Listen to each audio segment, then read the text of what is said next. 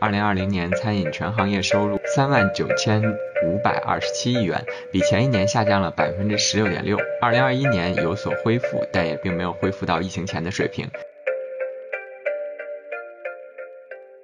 不同的餐厅，它如果是刚需属性多一些，它受到的影响就少一些；它如果是这种休闲类的属性多一些，它受到的影响就大一些。现在中国的餐饮的连锁化率还是远远不够的，啊，所以这里面呢还有很强的、很大的这个市场机会。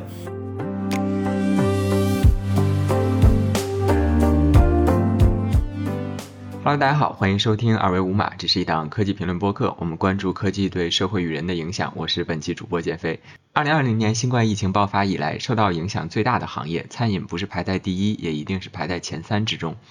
根据国家统计局的数据显示，二零二零年餐饮全行业收入三万九千五百二十七亿元，比前一年下降了百分之十六点六。二零二一年有所恢复，但也并没有恢复到疫情前的水平。二零二二年奥密克戎来袭，完全恢复到疫情前水平，似乎又成了一件遥不可及的事情。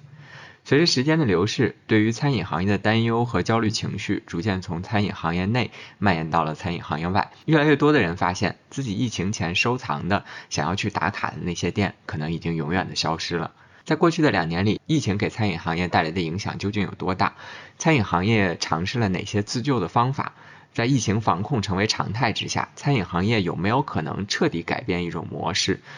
作为普通食客，我们又能怎么帮助到自己喜欢的那家小店？本期节目，我们就邀请到了在餐饮行业深耕了十年的严寒老师，来和大家一起聊一聊这些话题。严寒老师先跟大家打个招呼吧。Hello，大家好，我是严寒。首先想请严寒老师做一下简单的自我介绍啊，就包括您现在正在做的一些事情和您过往的这个工作经验。好嘞，呃，是这样啊，就是我呢，其实工作经历和 IT 和餐饮都是搭边的，就是基本上一半 IT 一半餐饮。因为我在大学里学的专业呢，就是通信工程，我是吉林大学通信工程专业，从二零零六年毕业的。之后呢，我在这个呃工行和建行的总行的数据中心做了八年的这个 IT 工程师，呃，就是大数据的工程师吧，可以简单这么说。但是那个时候大数据的这个概念还没有流行起来啊。然后呢，在二零一四年的时候，也就是工作八年的时候，我就辞职。创业，因为那会儿呢，互联网的创业是一个热潮嘛，然后当时我也不想错过这个体验全新人生的机会吧，就是从国企银行辞职，然后参与了一个当时还是一个外卖的小店儿啊，叫做优良生活，呃，然后在优良生活这边呢，我就做了，应该是从一四年到一九年，呃，那么这里一段时间内呢，正好也是外卖这个行业爆发的这几年。然后我就把一个店做到了二百个店这个样子，啊，然后现在呢，这一个项目已经比较稳定了，啊，那我们其实算是这个外卖行业这个小碗菜品类的一个开创者，所以我们从一个店做到了二百个店之后，用了差不多三年的时间吧，我们的这个外卖也是从这个一百亿的这个市场规模发展到了现在将近八千亿的这种市场规模，是一个特别爆发式成长的一个时代，我们也算是踩上了这个时代的红利。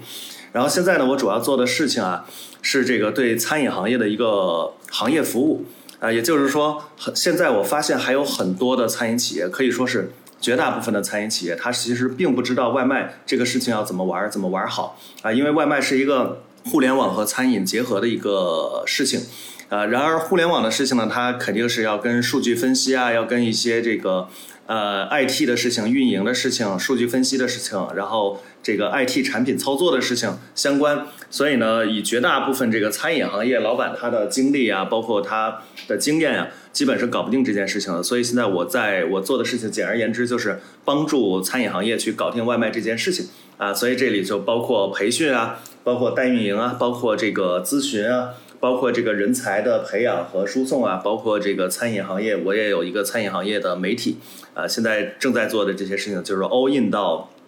餐饮行业的外卖服务上面去，基本是这些，嗯。杨涵老师的经历其实是非常传奇的，而且，呃，杨涵老师在餐饮行业深耕的这一个阶段，正好是中国其实餐饮行业发生一个非常剧烈的变化的这么一个时代。呃，我们其实呃都会觉得，在过去的十年里面，互联网行业是变得最快的哈。但是其实二零一四年的时候，我们已经开始在用呃微信呀，在用微博这些 app 了。反倒是其实我们回想十年前我们在吃什么，是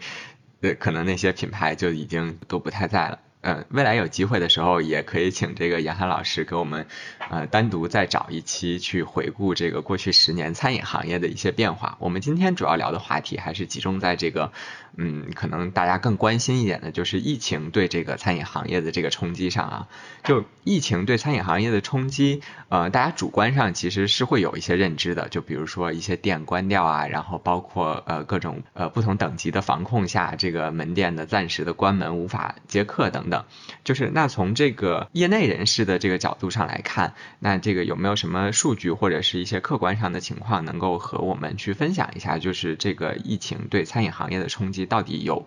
呃多大呢？呃，疫情对于餐饮行业的冲击其实是非常大的。然后呢，但是还没有像大家所说的说这个行业是灭顶之灾啊。其实我觉得这个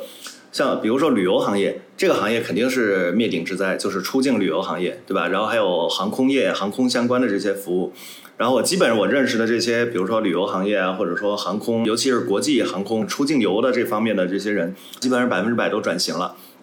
所以这个其实是一个对于他们来说才是灭顶之灾，但是呢，对于餐饮来说呢，它虽然不是灭顶之灾吧，因为人总是要吃饭的嘛，对吧？但是餐饮行业的人他可能会比这个旅游行业的人更难受啊。我为什么这么说呢？啊，因为我认识的这个旅游行业的人啊，他基本上旅游本身也是有淡旺季的。所以呢，我认识的人里，我不说全所有人，因为我代表不了旅游行业，我不专业，呃，所以我我是发现我身边搞旅游的朋友，他们在这个旅游淡季的时候，他们都有一些自己的事儿去做，啊，所以说他们已经习惯了这种就是淡季忙活这个事，忙活这一摊儿，旺季忙活那一摊儿，啊，所以他们是有自己的 backup 的计划的。然后另外呢，像这个疫情一来吧，就大家一看就觉得，哎，自己这个行业在过去之后这几个月零收入，那我肯定要想办法去。转行啊，或者说说这个做做一些什么其他的事情啊，去维持生计嘛。但是餐饮行业不是这样，餐饮行业真的是不知道我自己哪一天就可以复工了，然后哪一天疫情又来了，我就要 又要关门。所以餐饮行业就是这三年这两年多吧，就是一直在反反复复、反反复复的在折腾啊。所以这样的情况下，其实一般来说。比如说第一波疫情冲击来了啊，那餐饮人基本还有一些家底儿，对吧？然后但是呢，到第二波和第三波的冲击的时候，那餐饮行业基本上很多的这个餐厅就开始绝望了，然后就开始那个撤出这个市场了。呃，但是数据方面呢，目前我没有看到。就是也不是没有看到吧，因为我关注的是一个个具体的这种客户，呃，所以那个整个行业的数据呢，现在统计出来的数据有很多，放出来的数据就都都不一样，所以我现在也不能是确定说哪些数据它就是权威的，呃，但是我看到的这个餐饮行业，我的这个朋友圈里面基本上能有，差不多五分之一的这个餐饮人，他是转行去做了其他的事情，这个是我看到的一个情况。啊，比如说身边有一些那个开餐饮连锁的，就有有些开这个餐饮单店的一些老板，然后这些老板呢，我看他的朋友圈，然后看着看着他朋友圈就变成这个卖东西了啊，比如说有的去开洗车房了啊，然后呢还有一些呢可能还在这个行业，但是呢他自己不开店了，他去其他的这个餐饮公司他去上班了啊，我培养的有很多，因为我也带徒弟嘛，我带了很多的这种外卖运营师的这种徒弟。然后他们有很多就是属于原来自己开的两家小店儿，一两家小店儿，然后呢，到疫情的期间呢，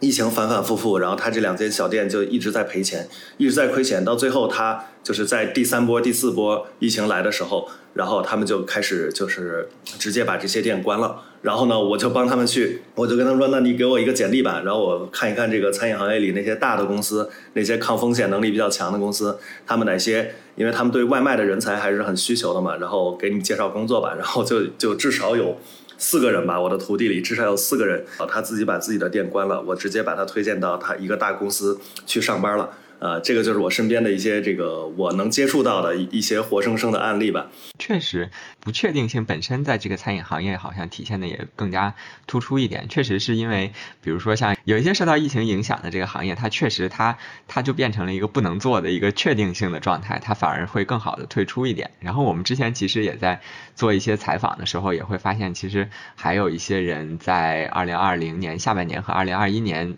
的时候，其实做出了一些，就比如说逆势展店的一些操作，因为他会觉着这个，嗯，比如说，呃，疫情都是呃呈点状分布的嘛，就是很少现在其实是全国同时。爆发大规模的疫情，一般都是这个城市爆发了，那个城市爆发了。他觉得，哎，那我与其这样的话，把这个店在一个城市投入的很多，那我不如趁着我某一个城市就是在没有办法开业的情况下，我去隔壁的城市去去做一些闪电的操作，然后我把我的人，他甚至就是他的一些人可以从 A 市撤出来，然后到 B 市去开这个新店，然后等这个 A 城解封了之后再回去这样的操作。我们之前也看到过有一些这个创业者确实是。是这么做的，是有这样的。对，那下一个问题，其实我是想问啊，呃，疫情它对整个这个餐饮行业，就是呃，餐饮行业它本身也不光光是这么一个就是终端呈现给普通消费者的这么一个店面嘛，它后台其实还有有人力，然后有供应链这一整套的这个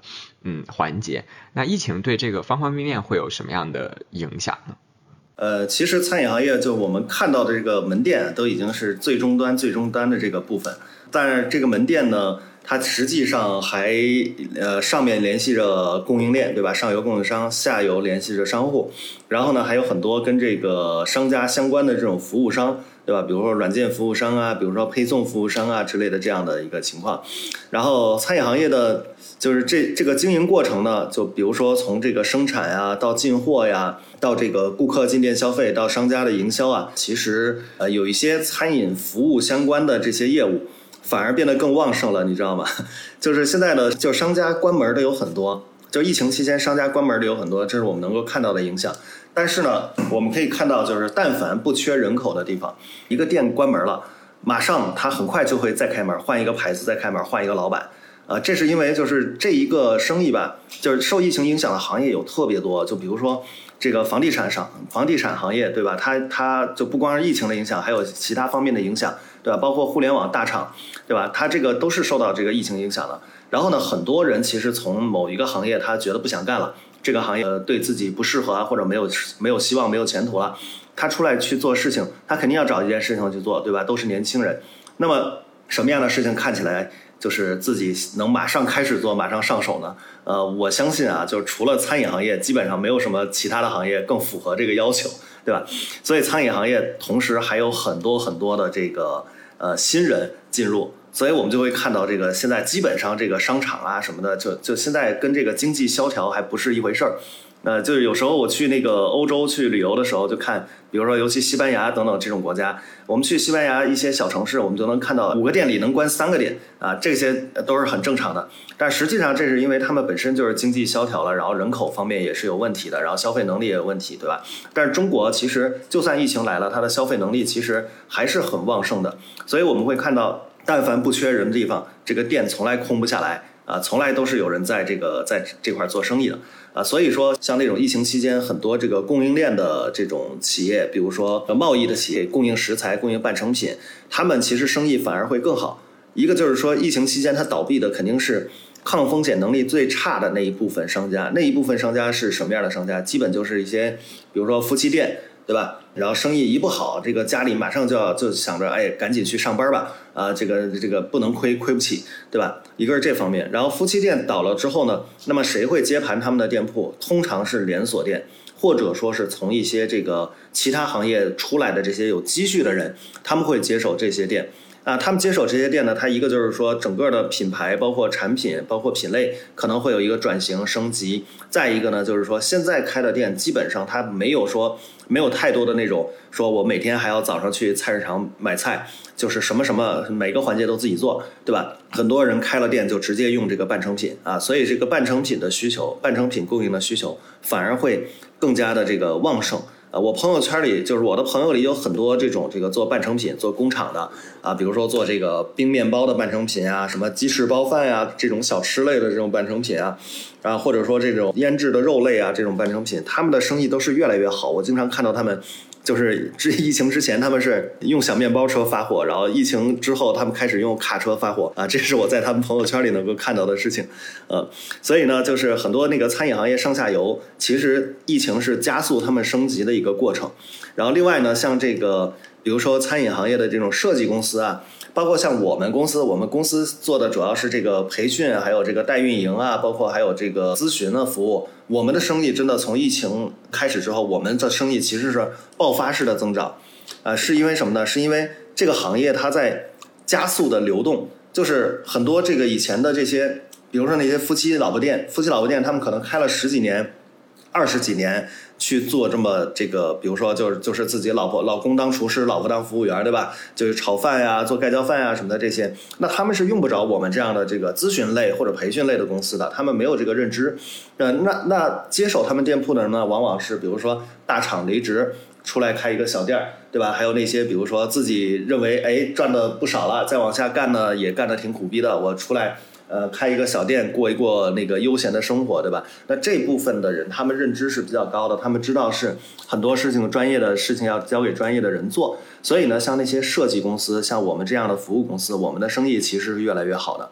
这个是我看到的事情，啊，这是我看到的现象。整体听上去像是一个就是。产业升级的这么一个过程，虽然这个产业升级可能也要分两方面说哈，就是一方面它是头部的一些品牌，还有包括连锁的品牌，然后还有包括资金和人力其实都更集中了，就或者是说更集成了，嗯，但是另外一方面确实也有一些可能，呃，就是可能那种个人的小店，然后开了很多年的，然后是自己手艺不错的那种，就是作坊式，但是也也也很好的店，它确实是在这一个疫情中就这样的消失了。也是稍稍有一点可惜的。是，我想补充一下，就是，呃，我刚才说的可能是这个对餐饮的上下游行业说的比较多啊，但是我觉得就是我如果只说这些呢，这个节目播出去我肯定要挨骂，你知道吧？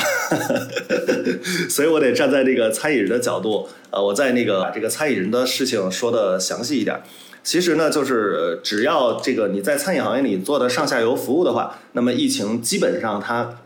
就是可能是获益者还会多一些，但是呢，那个餐饮行业，你只要在搞这个餐饮行业的经营，在搞品牌经营，那么绝少有在疫情期间还能够这个做的特别好的啊。然后这个这里面呢，就是基本上你只要在开着门店，呃，疫情肯定会受到影响，尤其是那种特别大的那种直营的门店，以及呃相对来说比较高消费的这种门店，比如说海底捞，它在疫情期间受到的影响都特别特别大。啊，然后再比如说金钱豹，啊，这个就是曾经我们那个学生时代这个神神级的这个自助餐，对不对？它在这个疫情刚开始的时候，它就倒闭了。就我记得非常早期，它就它就倒闭了。对呀，非常早期就倒闭了。还有那些休闲类的，对吧？休闲类的，比如说那些这个就居酒屋、酒吧，呃，前几天有一个公众号出来，就是说上海疫情还有北京疫情，他去收集了一些餐饮人的这个疫情期间的这个感受和意见嘛。就是就是让大家看一看餐饮人有多苦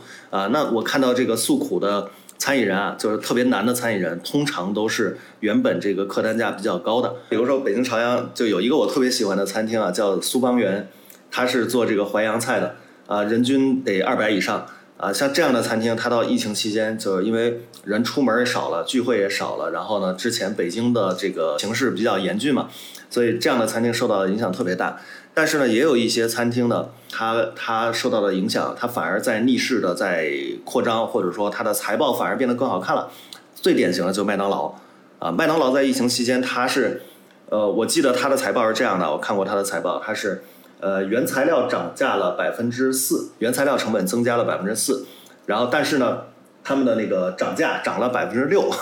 然后涨价百分之六呢，他们的那个销量单量没有受到丝毫的影响，他们的财报反而还增长了百分之五还是百分之六，它这是属于刚需属性的这种外卖，就所谓的急头白脸型的这种餐饮啊，这种餐饮呢，他们在疫情期间受到的影响就会比较少啊。然后还有一个例子就是这个杨国福。啊，这个我没有看到官方的数据啊，我只是说听到业内的人士，呃，通过几条线儿吧交叉验证，就是疫情期间，二零二零年，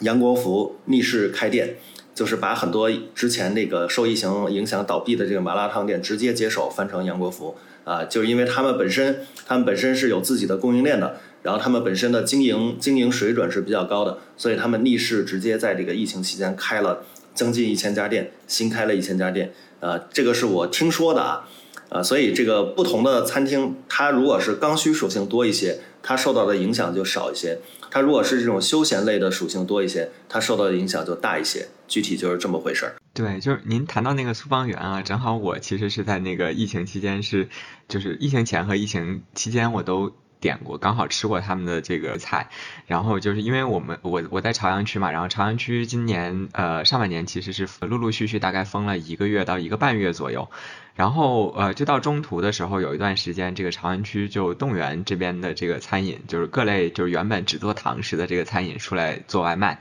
然后我我有一天就点了这个苏芳园，因为也是之前吃过这个苏芳园，就它呃整体上其实它的外卖的。呃，注重的仪式感其实是非常好的，就是它的包装也好，然后它的那个餐盒也好，它给的餐具也好，也都非常好。但是就没有办法，他自己没有办法控制这个外卖员在路程中配送多长时间。那我看我那一单其实是配送了五十多分钟，那到了的时候，那个菜出锅了之后，在饭盒里面焖五十多分钟之后，我觉得那个口味是无论如何够不上 苏邦元他那个人均的。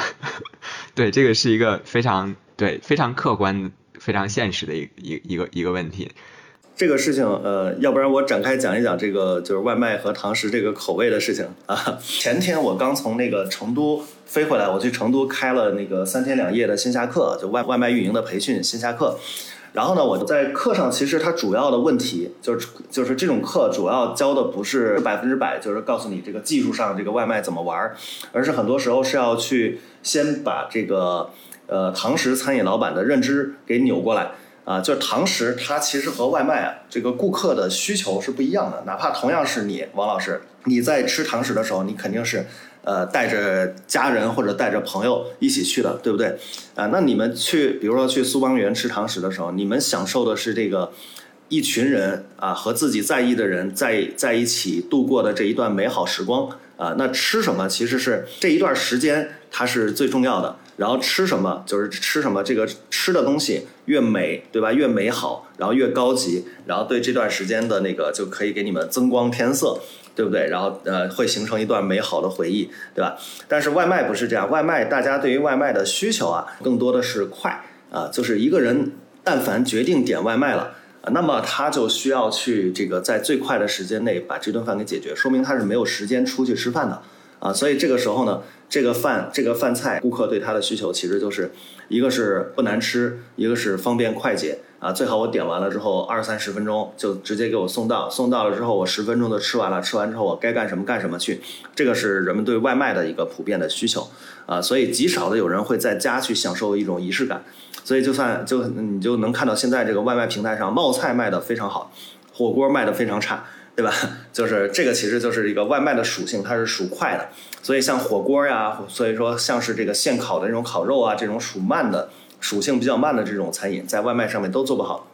然后同样呢，就是外卖的体验和堂食的体验还有一个特别大的差别，就是堂食基本上我们吃到的这个，比如说呃响油鳝糊，对吧？响油鳝糊它端上端上桌的那一刻，它那个油可能还在滋啦滋啦的在那个在冒烟呢。对吧？那个其实就是刚刚刚出锅，刚刚把油浇到小料上，哎，那个是属于这个菜品刚刚好的一个状态啊。但是呢，如果它放在盒子里焖三三五十分钟，肯定就不是那个样子了啊。所以我们最开始做这个外卖品牌的时候，我们所有的菜品，我们试菜的时候，绝对不是出锅的时候就直接吃，出锅的时候吃什么都好吃，你知道吗？然 后我们都是把这个菜做出来之后，放在盒子里，呃，焖个四十分钟，然后我们再打开去试菜，这个时候还能够。就不说好吃吧，还能够觉得吃起来没有问题，那这个菜才能够具备上线的这个能力啊，具备上线的资格。这个是啊，堂食和外卖从菜品研发方面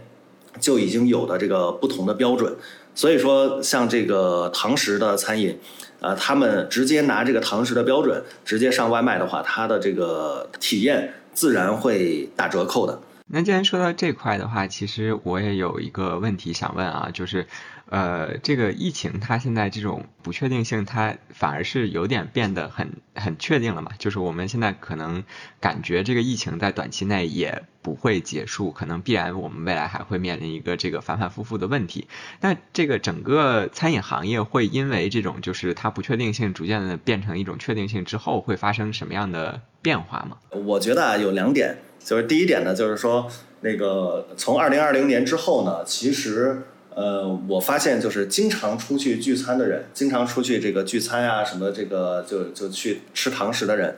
他到现在他的吃去吃堂食的比例呃还是很高，他还是很频繁啊。然后呢，那种像我这种经常点外卖，然后这个不经常出去吃饭的人，我还是会以外卖为主啊。所以说，其实我觉得这个现在来说，就是普通人的生活习惯。并没有特别大的这个改变，所以呢，我是觉得就是就是这里面呢，有一些餐厅它可能会需要做一些这个从根本上的一些改变，就比如说啊，就很多餐厅它在疫情之前，它可能觉得，哎，我去做一个那个类似于日本小小野二郎的那种这个寿司店，哎，那个是特别牛逼，然后我把它那个所有的体验环节都给做到满分，我一天只接待。呃，二十个、三十个这个顾客，然后我这个客单价很高啊，那我这么着过就能搞一辈子，对吧？就能那个快快活活的，然后又不缺钱的活一辈子。但是呢，现在的这种情况呢，啊，我们基本就可以打消这种念头了，对吧？啊，现在这种情况就是说，我们餐厅必须得两条腿走路。就疫情它是这样，它它一开始反复的时候，我们就相当于打折了一条腿，对吧？那我们就，但是我们人得活。对吧？我们人得活着，然后我们得这个靠另外一条腿去走路，对吧？但是如果你只是一个呃独独腿餐厅，我这个叫这个单腿餐厅，单腿餐厅呢，那这个疫情反复几次，你真的就活不下去了啊！所以我觉得就是餐厅最重要的一个事情，它是建立自己的第二条腿。第二条腿包括啊，包括但不限于这个外卖，对吧？包括这个私域流量，对吧？包括甚至于把自己的某一些产品去电商化。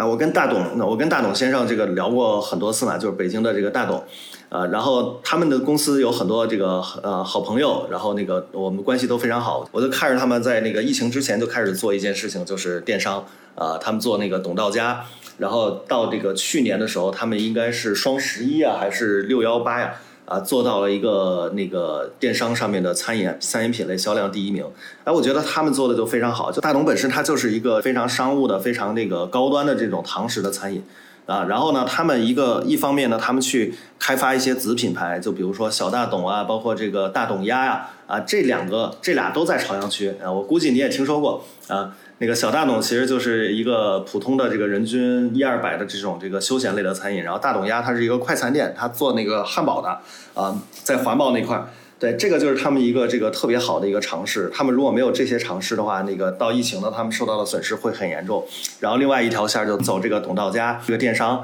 他们就做这个烤鸭的半成品啊，包括一些那个自己。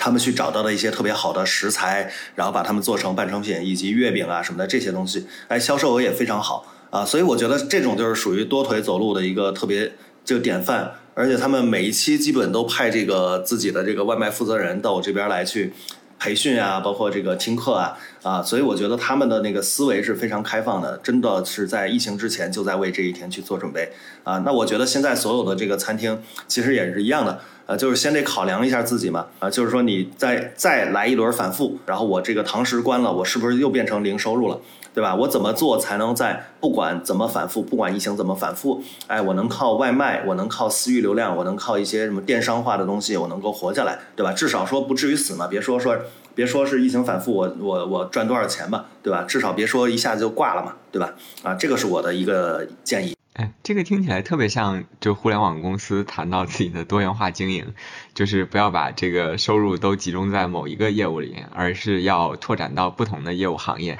避免在某一个行业它受到。嗯，很很很严重的冲击之后，会对整个公司的经营产生影响。虽然这个思路是和这个互联网公司挺像的啊，但是呃，具体其实落到这个餐饮行业也确实没有那么没有那么简单。尤其是其实餐饮行业原本有很多体量很小的或者是中等的这些呃个体的门店或者是这个连锁也好，它其实转型起来还是蛮困难的。这个是疫情对这个餐饮行业这边的影响啊，就是还有就是疫情也是很非常明显的改变了呃消费者这一侧对这个餐饮行业的一个预期也好，或者是行为也好，不知道这个方面呃严涵老师有没有相关的观察？对于消费习惯这一块呢，其实最明显的一个变化就是游客变少了，就是现在来说，就是大家从一个城市去另一个城市。已经绝少是因为旅游了，就基本上都是因为这个商务出行啊，不得不去啊什么的，这这这样的情况啊。然后今年呢，我是在这个长沙建分公司嘛，啊，我在长沙建分公司，所以我就看到这个长沙它本身它是一个旅游城市啊，长沙的五一广场它基本上就每天都是。人山人海，茶颜悦色，在那一个路口开了一百多家店嘛。那，现在呢，就是长沙这边，它它受到的这种疫情影响就非常严重。就是来长沙的人基本上都是一些，比如说出差的商旅人士啊，然后那个已经很少有说没事来长沙逛一逛啊，买一杯茶颜悦色呀，吃个文和友啊，已经很少有这样的人了啊。所以说，那个他们那个整个的这个呃大型的商业区。大型的商业区，尤其是大型的游客商业区、步行街啊这种地方，呃，生意受到的影响其实都是很严重的。但是很多的餐厅，它其实这种刚需的餐厅，比如说开在写字楼下的、开在社区的，啊，这些餐厅他们生意反而会变得更好啊。因为什么呢？因为现在来说，就比如说我们我们在北京风控的时候，也是也是经常是经历在家上班嘛，对吧？在家上班的时候呢，那你写字楼区域的这种餐厅，你就做不了你的生意了，对吧？那么，但是你的社区的餐厅就会发现，原本这个人可能晚上很晚才会过来吃一顿饭，然后就回家睡觉了。哎，今天发现他，现在发现他一天三顿都在我这吃，对吧？所以社区的餐饮它其实是那个受影响受的最小的，而且生意反而会变得更好。这个这个是属于大家的移动范围变小了嘛？啊，然后商务区的呢，它其实就分情况。然后有的商务区，它比如说它那个这个在家办公的人比较少，对，大家还都是来这儿坚持来这儿上班的。像这种的刚需属性的这种快餐商务区，楼下的快餐啊什么的，这种它受的影响就会比较少啊。然后有的商务区呢，就是一下子这个这里面有好多公司都在家上班了，他们受到的影响也会很大。然后另外一点呢，就是高校就动不动就全校放假。对吧？全校一放假呢，这个基本上对于这个这对于这个以高校为生的这些店铺，基本就是灭顶之灾啊。所以就是 我我其实从来都是建议那个高校区的店，呃，用这个夫妻老婆店，就是夫妻老婆店去高校开店比较合适，因为他们抗风险能力会相对来说强一些。因为高校放假了，那咱们这一家人也也也放假呗，对吧？然后咱们能最大最大可能性的压缩这个人工的成本。但是你如果是在高校去开一个，就是你还要去，呃，在外面招的人，市场化招聘招来的这个人，然后去运营的这个店的话，人家一放假的话，你也不可能不给人发工资啊，对吧？然后这个时候你的成本就会压垮你的这个店。这个是属于我看到这个大家的一个，就是疫情期间，呃，消费者的一个变化。呃，所以就是这些旅游区的生意真的不好做了。现在旅游区的生意真的不好做，因为现在大家真的没事儿，没事儿不会说我我宁可天天那个天天去做核酸，我也要出去跑啊，没有那么多那样的人了。这个也是一个情况。然后呢，呃，至于大家的这个收入的情况呢，其实呃，我是也是有一些感觉，就是大家的收入有现在来说就是失业的人会比较多，然后更多的人其实他。并没有失业，但是他很担心自己失业。在这种情况下的人，其实他的消费的观念跟已经失业的人没有什么太大的差别，你知道吗？就是他会觉得他每花一分钱，他都会想，明天我要是失业了，我今天这这个我我省下来的这些钱，是不是能让我多活一段时间，让我多养一段时间的家？哎，然后这样的这样的心理的人会非常多，所以呢，你就会看到麦当劳活得特别好，对吧？麦当劳它的那个财报反而变得更漂亮了。但是呢，海底捞就很惨。然后这个这些非刚需品类的这些商务商务类的商务宴请类的这种品牌就很惨，对吧？现在基本就是这样的一个情况。好消息，好消息！二维码建听友群了，为尽快回笼粉丝，所有主播上班摸鱼陪您聊。进群还能了解二维码最新活动动态及选题展望。进群请认准微信个人号“二维五码全拼”，二维五码全拼，马小二恭候您的到来。那在这种情况下，相对来说，这种呃中高端一点的餐厅，它会有什么呃自救的方法吗？呃，他们的自救方法呢，一般来说就是说，呃，他们的消费者啊，第一个观点就是我建议他们去把自己的产品体系整理整理，然后呢，转型成这种你一部分的产品，你可以支持呃大范围的外卖的配送。就是比如说啊，我接过一个，我我就帮助一个相对来说比较高端的一个这个日料店去做过这种转型。这个日料店原本它是在一个商业区，是在北京的一个郊区那么一个商业区。然后这个商业区呢，它本身它周围的人口并不多，不像咱们朝阳啊什么的，动不动有个长楹天街，然后每天人山人海，对吧？啊，它那个人并不是很多。但是之前呢，有很多这种高端的这种商务的客人啊，包括一些那个消费能力比较强的那些家庭聚餐、朋友聚餐，在他这儿能把他这个店养的挺好的。然后到了这个疫情爆发的时候，那这些人不怎么出门了，然后还有一些些人他可能都离开北京了，所以他的堂食的店就变得特别的生意特别不好。然后这个时候呢，我其实就帮助他去把这个，一个是调整了这个产品结构，让产品结构更适合于单人的这种高消费。什么叫单人高消费？就是总会有那样的消费能力比较强的人，他在家他也能吃五六十块钱的外卖啊，这样的一个情况。这个日料的店呢。我给他做了几个改动嘛，一个就是说重新梳理了一下他的产品，啊，把他的产品那些原来适合于商务聚餐聚餐的这种产品的规格，还有这个产品的类型，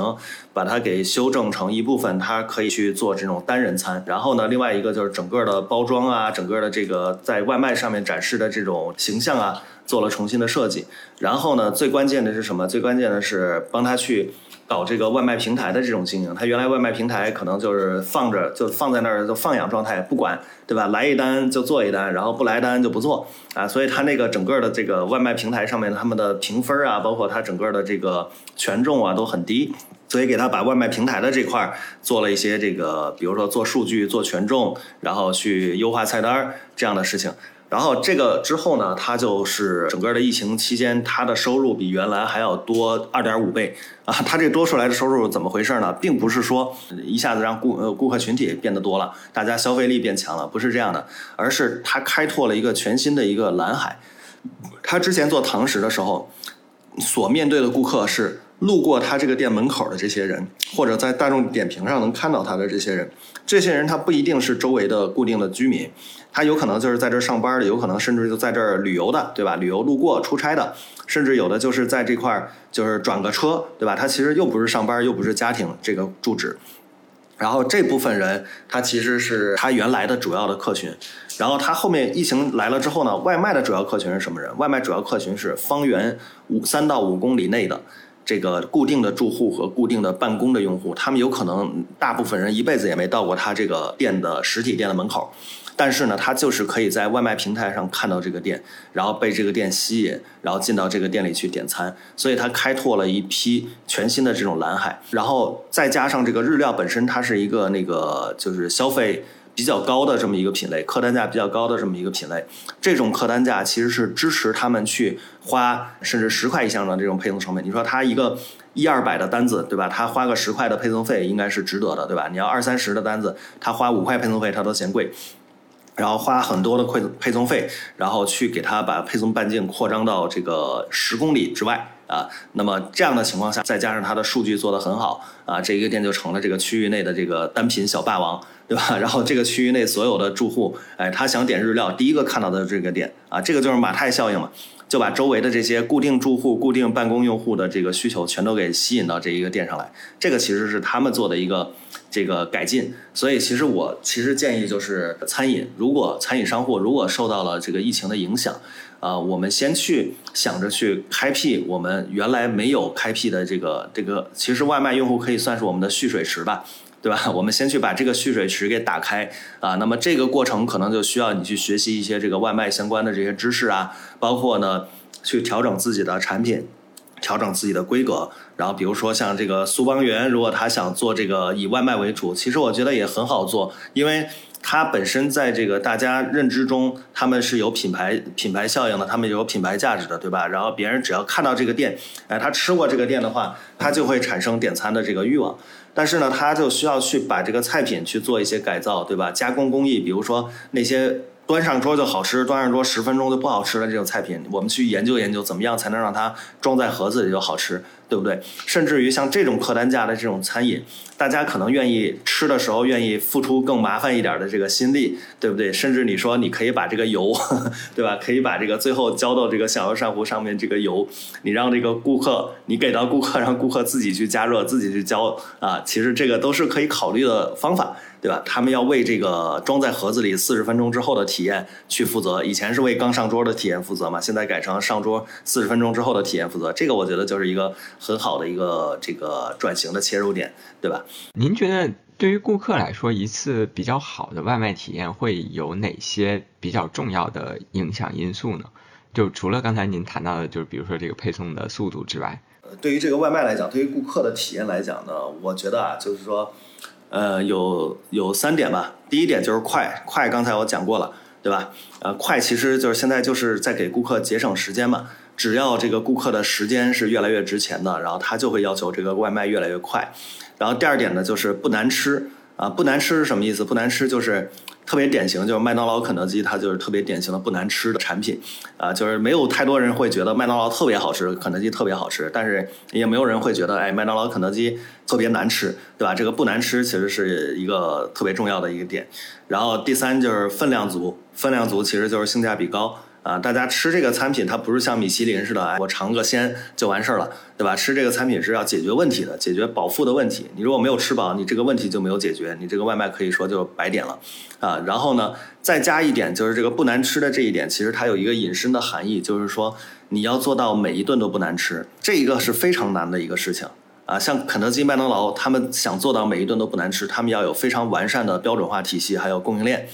啊，然后包括。就是举一个简单的例子啊，就是说那些呃夫妻老婆店他们做的炒菜，为什么呃你经常会觉得这个今天好吃明天不好吃？就是因为他们一个是人来控制这个产品的口味，对吧？由人来控制产品的口味，那油盐酱醋放多放少啊，那每一顿可能都不一样，对吧？第二点呢，就是说他们本身这个菜品，呃，一个就是说那个今天咸了明天淡了，再有一个就是说中国的这个食材啊，呃，你要去菜市场买菜的话。那么这个食材永远是不稳定的，你买的同样一种菜，你可能就产地不一样，对吧？品种不一样。中国光土豆二十多种，对吧？你今天买这种土豆，明天买了另外一种土豆，你同样做一盘土豆丝儿，味儿就是不一样的，啊，这个也是一个问题，啊，所以这个是我认为这个外卖。呃，快餐要达到的几个这个标准，这几个标准呢，其实也挺难全部满足的。但是，一旦你达到全部满足了，你就会像麦当劳一样，对吧？越是疫情，我我赚的越多，对不对？因为疫情期间，其他人就变得不靠谱了，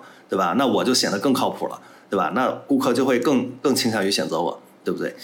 最后一个话题，其实我们想回到这个和科技相关的这个个问题上来哈。其实过去十年是外卖的一个高速发展的这么一个时期，外卖本身也又是一个依托呃互联网出现、移动互联网的普及，它才能够逐渐呃被大家所接受的这么一个形态。那就是从疫情来说的话，就是我们也看到，其实有很多这个商家自己在做这个私域的流量。那私域流量这一块是会对商家有很大的帮助吗？呃，就这一块帮助是非常大的。呃，举一个例子啊，我有一个学员，他是在那个浙江嘉兴那一个四线城市，他做外卖。然后呢，他最开始是这个从一六年的时候吧，他就在做这个外卖。他做的他是学厨师出身的，所以他会做一些那个呃比较高端的这种小龙虾呀，啊，包括一些这个川湘菜这种类似大菜的这种。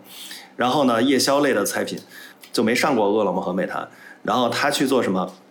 全靠私域流量。去做生意，呃，然后他一个就是说，你看他的获客，他的获客就是，呃，他去请别人吃饭，请什么人吃饭？不请普通人吃饭，他去请那些 KOL 吃饭啊，比如说这个呃一个社区的水果店主，这个肯定是 KOL，因为他手里肯定有这个社区几乎所有年轻人的微信，对吧？然后第二个呢，就是他会请那个微商头目吃饭。这个城市里的微商头目，就是在这个四五线城市，这种微商基本都是这个线下聚会，线下聚会非常多，他们都是线下组织，所以他们那个周围的这种精准用户是非常的多。然后第三就是请本地自媒体的这个经营人，就比如说这个，比如说我们一个小地方啊，什么这个通县吃喝玩乐，对吧？通州吃喝玩乐之类的这种啊，这种自媒体博主，他们里面的这个用户非常非常的垂直。所以呢，他请他们吃饭，呃，不但要请他们吃，还要请他们吃的比普通的顾客还要好，啊，这样的话吃人嘴短，对吧？也不需要你给我发个稿啊，免费发个稿什么的，不需要啊，你就给我发个朋友圈就行，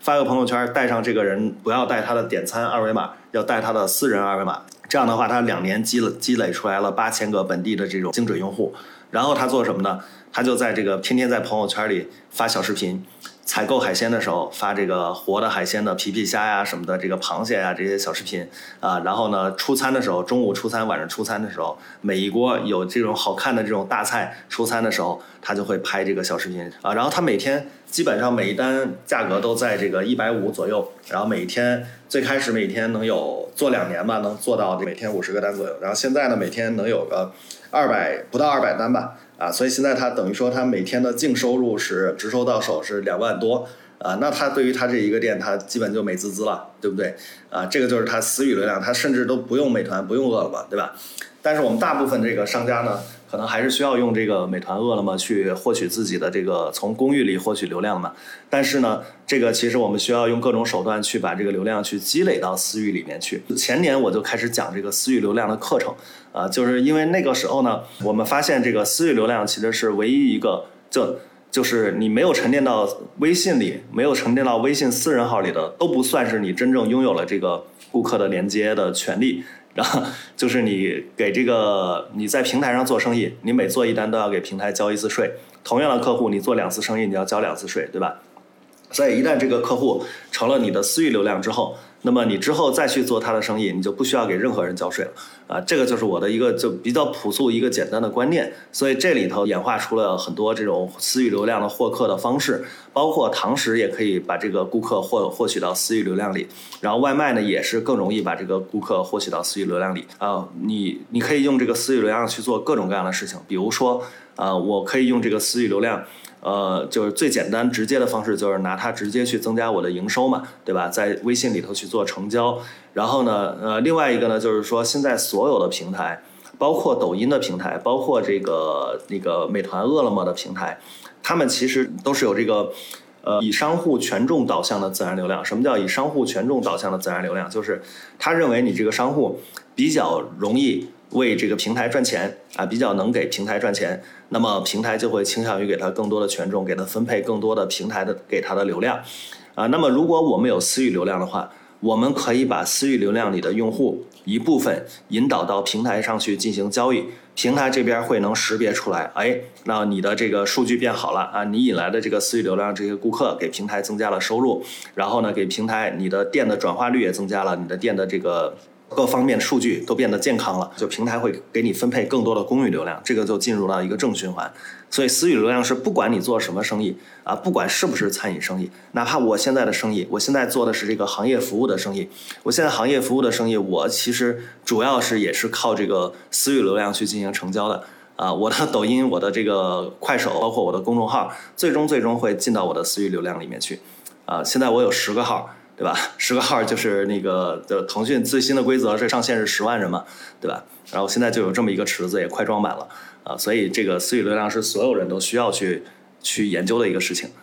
也给也给严寒老师现在做的事情打一个广告啊，就是如果你现在正在做这个餐饮餐饮行业的这个事情，呃，可以在哪些渠道找到你？对于怎么找到我啊，我的微信公众号和我的抖音都叫做“蒜头外卖运营课堂”，直接搜索就可以。然后呢，如果在餐饮行业需要什么帮助呢？你可以直接找到我的个人微信，我的个人微信号是全拼的蒜头二二二，大蒜头的蒜头啊，蒜头二二二。我也希望能够在这个比较特殊的时期吧，能够帮助到更多的这个餐饮商户。啊，因为我这边不光是业务，就是我平时的朋友圈，我平时的这个媒体里面是有大量的这种，就是呃能够帮助大家去解决问题的这些知识的啊，这些其实就是很多都是我我我觉得就能帮一个是一个，都是纯帮忙啊。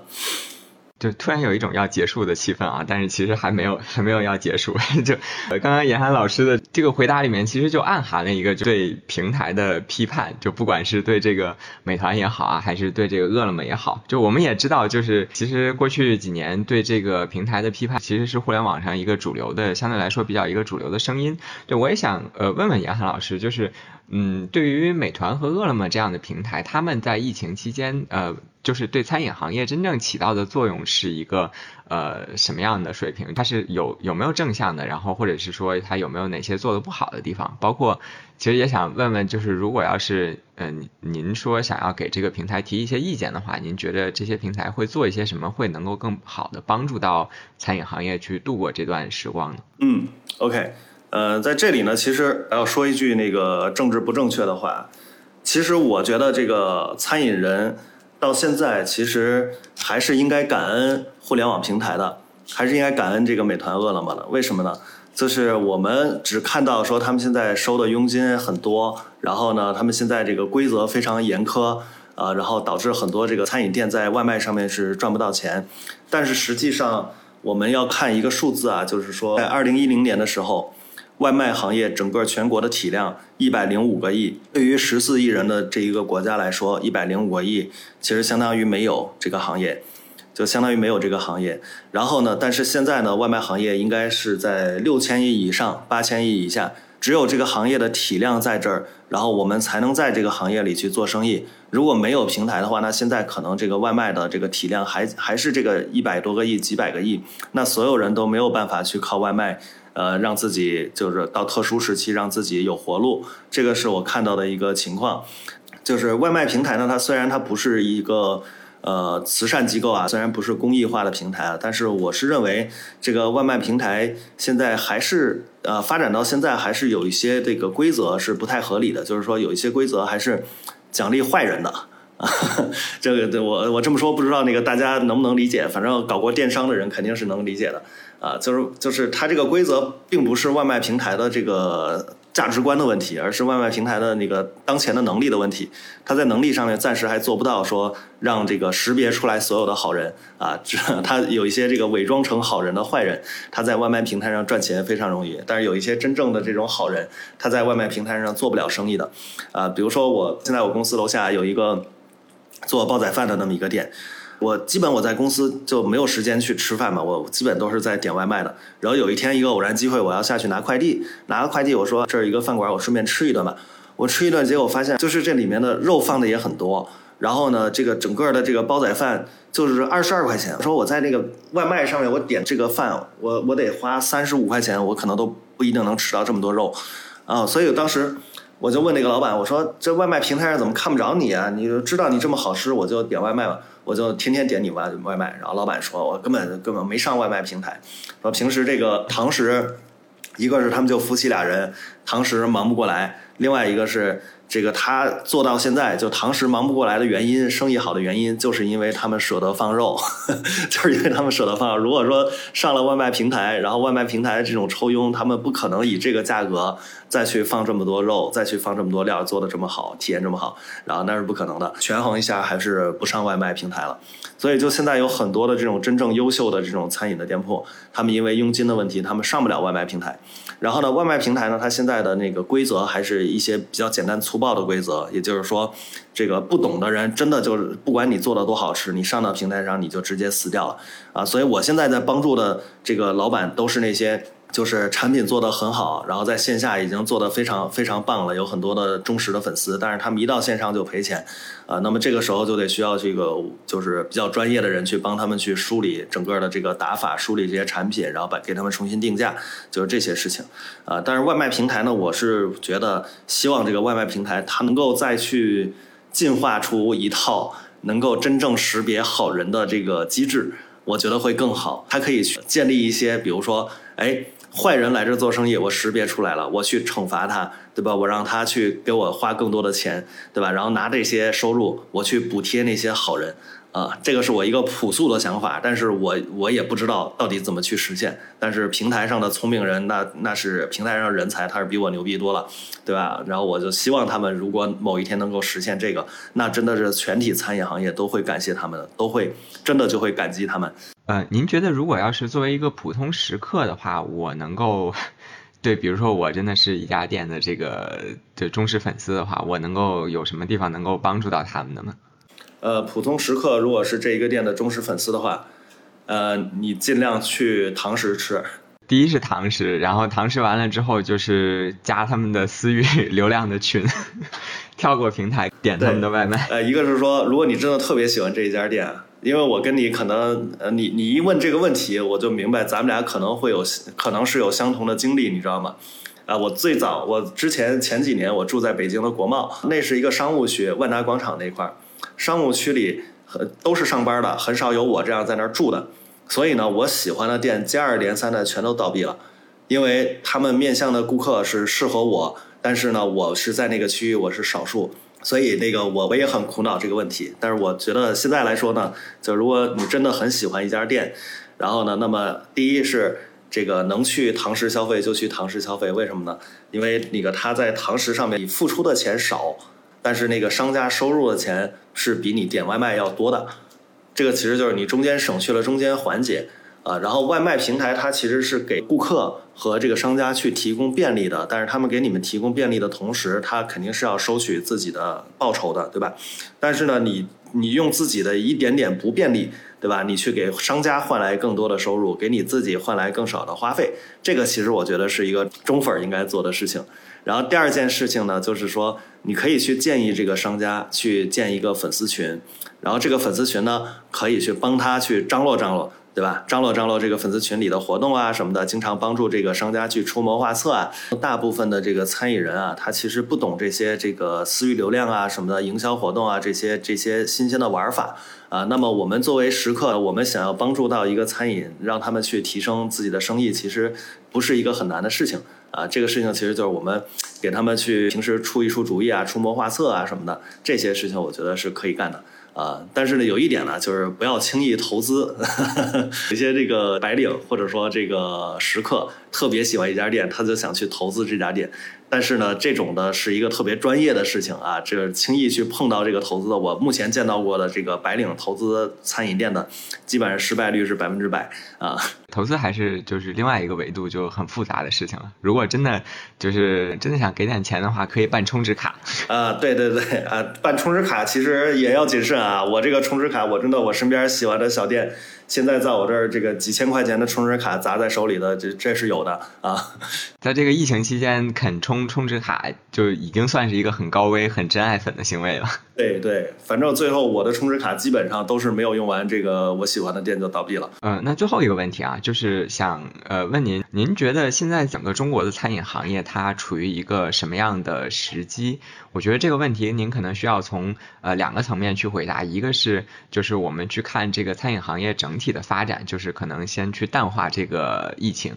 然后我们再把这个疫情引入进来，因为其实有很多人会觉着，那就包括在二零二一年这个想法其实还蛮多的，就是他会觉着二零二一年这个疫情的好转其实是一次抄底的机会，就是一次洗牌的机会，然后他就很冒失的就进去了。嗯，这种说法是呃有没有道理？嗯，或者是说这个整个中国的餐饮行业未来，我们当下和我们未来的相比，它处在一个什么样的位置上呢？呃，目前的餐饮行业呢还是非常落后的一个行业。呃，现在来说，你看中国的这个互联网行业肯定是这个属于弯道超车嘛，包括包括汽车也有很多这个这个产业已经是全球先进水平了。但是餐饮行业呢，因为受制于它的这个人群，它的从业者的这个情况，呃，然后那个现在还是很落后的一个行业。就举一个例子啊，就是说美国和日本现在的餐饮连锁率应该在百分之六七十以上。呃，我们在美国看到的餐厅，基本上那个很多就是我们在美国就是自驾的时候看到的那个路边的这些路牌啊什么的，